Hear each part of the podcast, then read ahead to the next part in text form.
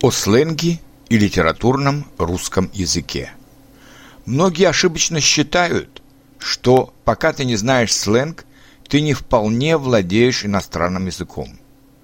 За 50 лет своей жизни я помню много сленговых слов, которыми сейчас никто не пользуется. Из ста сленговых слов лишь несколько закрепилось в литературном языке. Остальные ушли вместе со временем. Так зачем надо вам их учить? Более того, бывает сленг профессиональный. Это значит, что такие слова используют только люди этой профессии. Бывает сленг местный. Это значит, что такие слова используют только в этой местности, и они не будут понятны в других городах России. Есть также сленг подростковый, которым пользуются подростки, чтобы противопоставить себя взрослым – Несколько лет назад на таком сленге говорил мой сын. Но теперь он уже прошел этот возраст и вернулся к нормальному литературному языку. И очень смешно, когда приезжают к нам иностранцы, особенно американцы, и пытаются говорить на этом подростковом сленге. Чаще всего звучит это очень странно и почти всегда не в попад.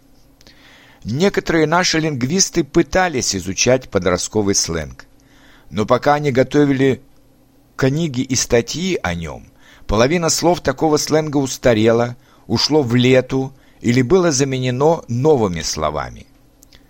Но лингвисты – народ упорный, и они даже подготовили учебник русского языка для иностранцев, который состоит на четверти сленга. Если вам интересно, можете даже его почитать. Лев Скороходов, Ольга Харахордина «Окно в России». Учебное пособие по русскому языку как иностранному для продвинутого этапа в двух частях. Но я сразу скажу, что, по моему мнению, так в России почти никто не говорит. Обычно русские употребляют одно-два сленговых слова за день, и то в определенной ситуации, когда им кто-то или что-то очень надоело. Сыпать сленгом каждую вторую минуту – это слишком. Так даже подростки не говорят. Не надо, правда, путать сленг и мат.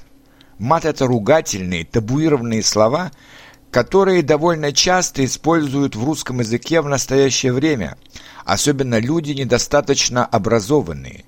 Им сложно бывает сразу найти нужное слово, и они просто заменяют его матом. Но это вряд ли можно приветствовать, а тем более подражать, как, впрочем, и сленгу.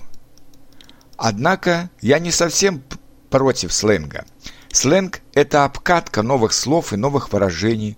Это живой, вечно меняющийся пульс языка. Но, как я уже говорил, из ста сленговых слов через 10 лет остаются жить пять.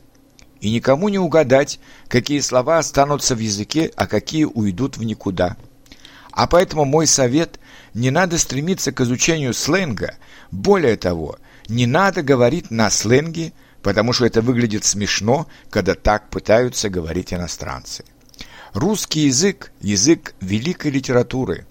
Даже если вдруг Россия исчезнет, русский язык будут изучать, как сейчас изучают мертвый латинский язык, хотя бы для того, чтобы почитать произведения Льва Толстого, Достоевского, Чехова в оригинале. И пусть их произведения написаны почти 150 лет назад – 99% слов из этих произведений живут до сих пор и будут жить еще очень долго. Используйте этот язык, и вас всегда поймут в России, в какой бы уголок страны вы ни приехали.